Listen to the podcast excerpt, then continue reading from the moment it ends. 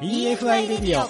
こんばんは大野康則です。こんばんは高橋真美子です。EFI レディオこの番組はフードテックや食の未来について一緒に考えていこうという番組です。さあ大野さん今週のゲストの方は？はい今週のゲストは株式会社南予 B ジョイ常務取締役清水洋一さんにお越しいただきました。はいこの後登場お楽しみに。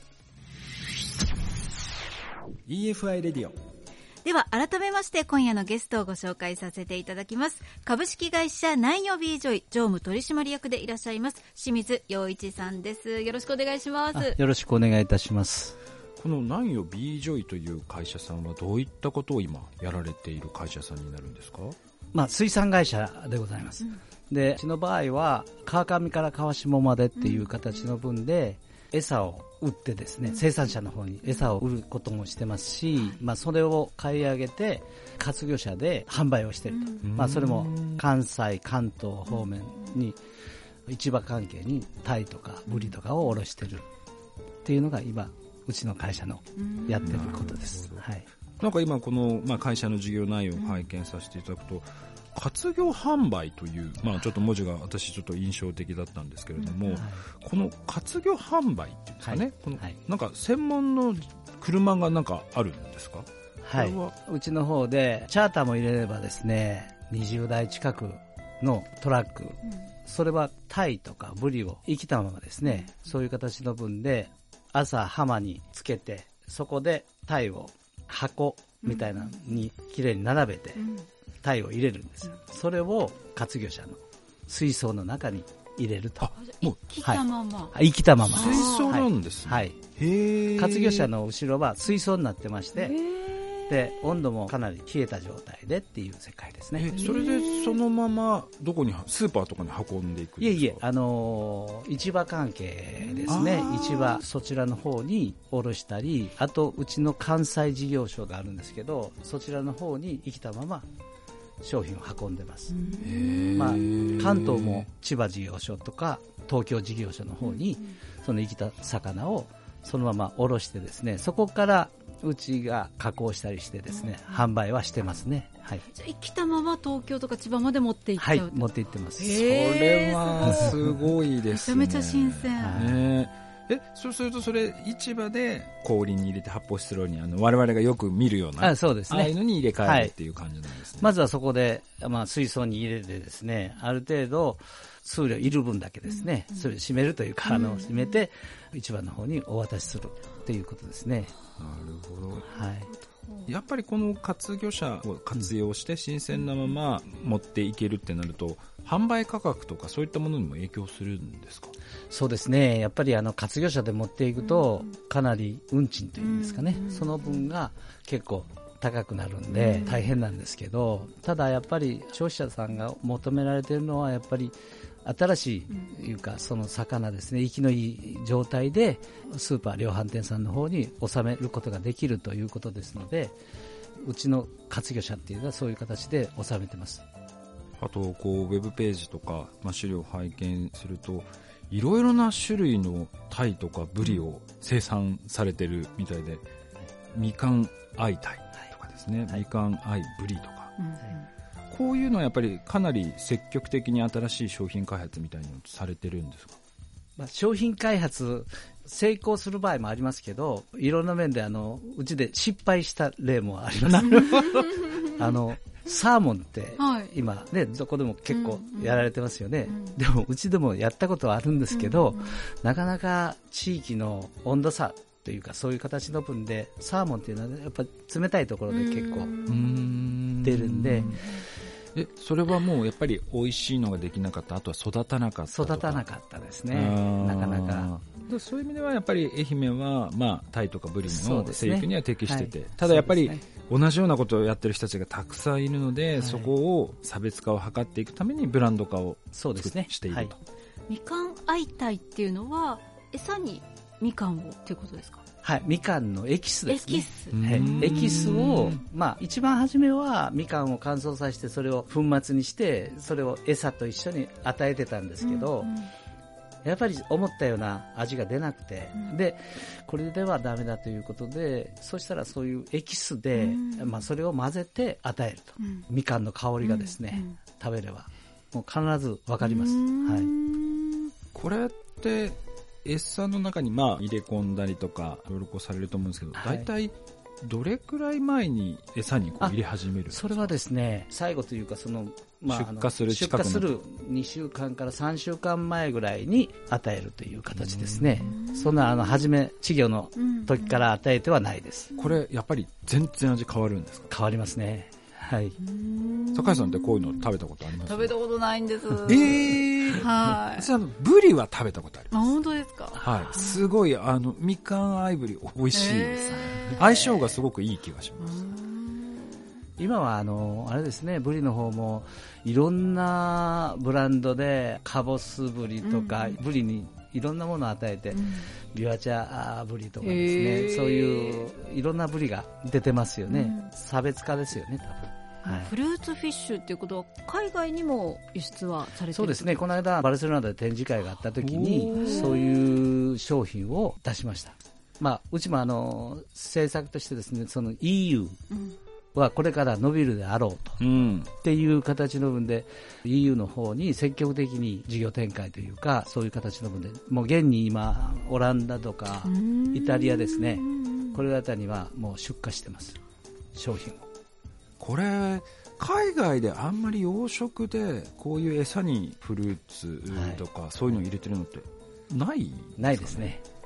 そうですよね、はい、あんまり聞かないなっていう。そうです。やっぱり、まあ、これからの商品ですけどね。そのそういうフルーツフィッシュというか、こういう商品はですね。はい。あとあの、備線鯛ですかね。あ、備線の鯛。はい、備線の鯛、はい、これはなんか3つの、まあ、こだわりがあって、こだわりの仕事に、こだわりの餌、飼育方法という、まあ、3つなんですけれども、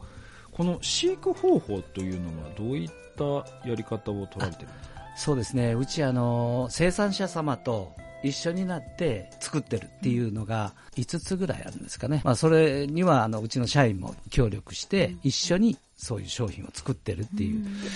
餌はどういうものを使われてるんですか？ブドウ抽出のあのポリフェノールっていうあのそういう商品。これはですねやっぱり臭みとか、まあ、消えるというわけじゃないですけどそういう形の分でそれと鮮度保持ですよね、あの商品を加工したときに、やっぱりタイでもブリでも鮮度劣化がありますので、それをある程度抑えてくれるっていう特徴がありますね、それをうちは餌に混ぜて与えてます。はい。でもまあね、そうやってこういろいろ工夫されながら新しいそのブランドの魚っていうのをこう作られているのかなと思うんですけれども、はい。やっぱり今いろいろなね、社会でこう課題、今問題が発生していて、おそらくこの養殖大国と言われている愛媛県も例外ではなく、やっぱり高齢化で新しい担い手がいないとか、あとは原材料、特に餌の部分の価格が高騰したりですとか、エネルギーコストの高騰とかで課題が出てきているのかなと思うんですけれども、そのあたりにはどう今対応されているんですか？はい、うちもあの B ジョイグループとしてですね、うん、株式会社 ビージョイ、愛媛飼料産業株式会社で、まあ、南予ビージョイ、でもう一つはあの利楽温泉とか坊っちゃん劇場やってるレスパスコーポレーションっていう、まあ、これが大体4社が主流でやってるんですけど、まあ、その中の B ジョイとうちの南洋 B ジョイっていう形の分で若い人材の場合は水産大学とかそういうところを訪問してですね、まあ、人材確保、まあ、水産やりたいという子を集めたいという形の分ではやってますけど、なかなかあの南予っていうのは宇和島の方はもう地方ですので、うん、なかなか魅力がないというか、ないというか、あるんですけど、美味しいものもいっぱいあるし、うん、そうなんですよね。だから実際に去年、その前、まあ、3人ぐらいずつはですね入ってきてるんですよ、水産大学の方から入ってきてますんで、はい、まあ、全部で4、5名おるんですかね、まあ、一生懸命養殖の仕事が好きで来てる子がいてるんで、これからもやっぱり養殖をデスクワークじゃなくて、まあ、あの海でですね、そういう魚を育てるということをですねもっとアピールして人材を入れていきたいとは思っております。あとやっぱりもう最近ですとスマート養殖という言葉もあったりして、こうデジタル化を図っていくっていうことっていうのも、まあ一つ重要なポイントかなと思うんですけれども、このあたりを例えばいろいろなこう企業さんと組みながらそういったところをやっていくっていうのは可能だったりするもんなんですかね？あの実際に今、大手さんはですね、まあ、言うたらその陸上養殖して、うん、最近ですけど、その大規模な富士の裾野でですね、うんうん、そういう陸上養殖をやってることを聞きまして、それもなんか5名ぐらいで。そうですね。かなり、あの、すごいことだなと。もう餌やりの給仕からですね、始まって、それを全部、もうあの、機械でやってると、うん、っていうことなんですけど、まあ、うち、いかんせんそこまでは行ってないんですけど、でも、餌をやる給仕に関しては、昔だったら、もう人で使って人でやってたのを、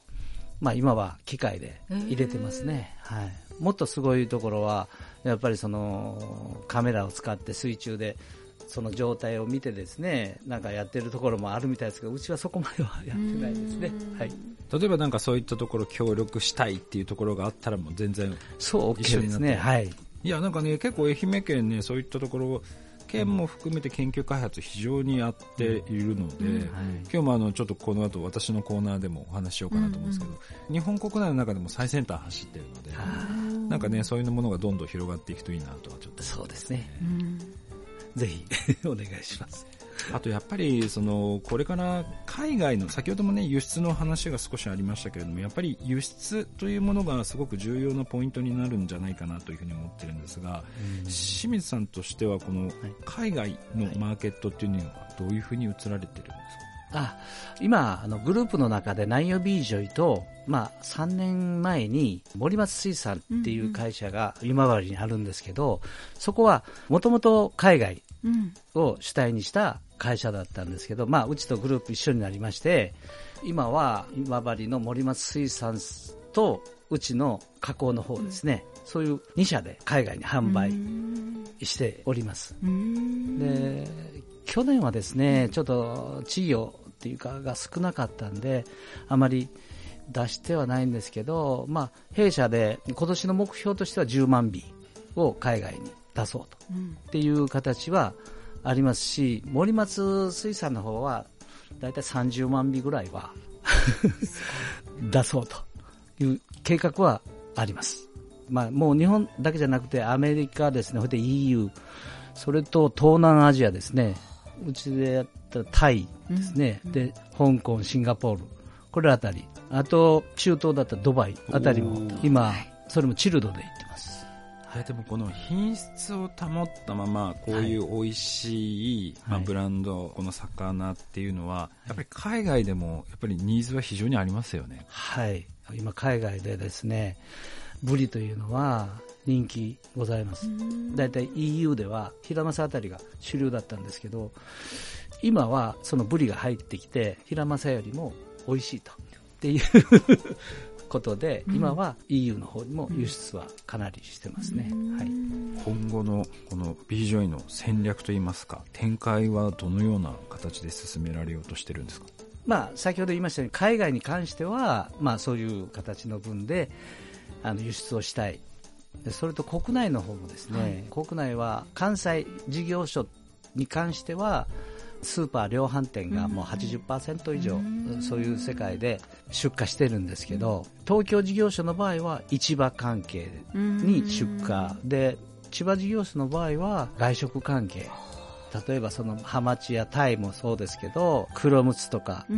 金目鯛とか、そういう形の分も加工してですね、回転寿司様に供給させていただいております。ですから、国内と国外というか、外国の方とですね、まあ、外食事業部っていう形の分も作ってますので、外食事業部と国内はそういう、まあ、事業所を中心にですね、あとはもう活魚の販売ですね、先ほど言いましたように、活魚の販売も市場関係で卸していっていうのが今の現状ですね。はい。今後もこれはどんどん推し進めたいとは思っております。続けてこう広げていくイメージですね。すね。はい、はい、ということで株式会社南予ビージョイ常務取締役でいらっしゃいます清水洋一さんにお話伺いました。清水さんありがとうございました。ありがとうございました。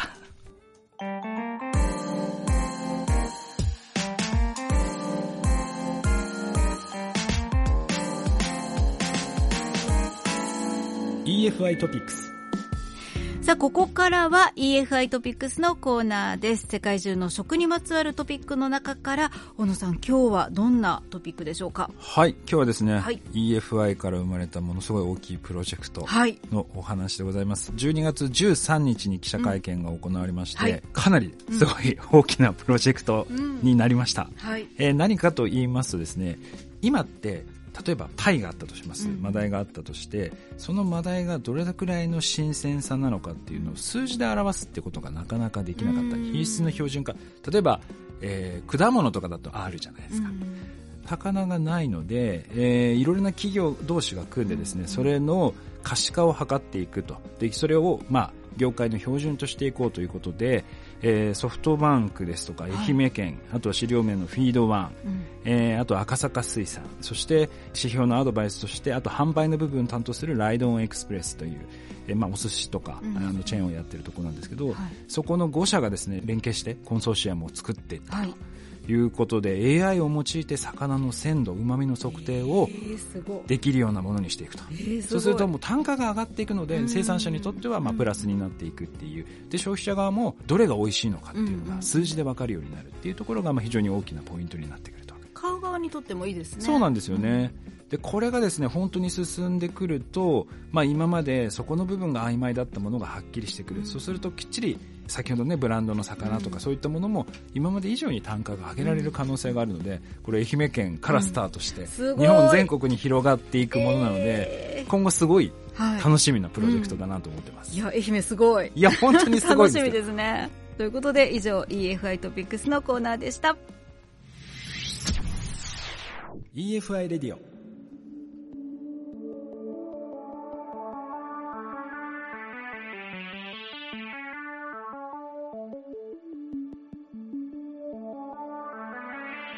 さて EFI レディオあっという間にエンディングのお時間なんですが小野さん今日清水さんをねお迎えしてお話をお伺いしましたが。そうですね、でもやはりあのお話をお聞きしてやっぱり海外のマーケットここっていうのは今後やっぱり広げていかなきゃいけないなっていうのはすごく改めて感じたのと皆さんね同じようなことをやっぱりやってたら差別化ができないので、新しいことにやっぱり積極的にチャレンジしていくってことが非常に大事なんだなっていうのを改めて感じましたね、うん、はい。県内にはやっぱりいろいろな生産者の方いらっしゃると思うんですけども、そのやっぱり海外に向けてどう商品作りをしていくのか、販売体制を整えていくのかっていうのは、まあ、すごく大事になってくるかなと思いますので、ぜひここは、まあ、この EFI もそうですし、EFI の、ね、財団の方とかにも問い合わせしてくれれば、いろいろアドバイスしてくれるかなと思いますので、はい、ぜひそちらもご相談いただければなと思います。はいさあこの EFI レディオなんですがウェブ上でも聞けます。EFI レディオで検索。FM 愛媛の番組ホームページ上でまたポッドキャストも配信します。ぜひ聞いてください。最新回は番組終了後にアップ予定でございます。ということでそろそろお別れのお時間です。それでは皆さんまた来週 EFI レディオ大野康則でした。高橋真美子でした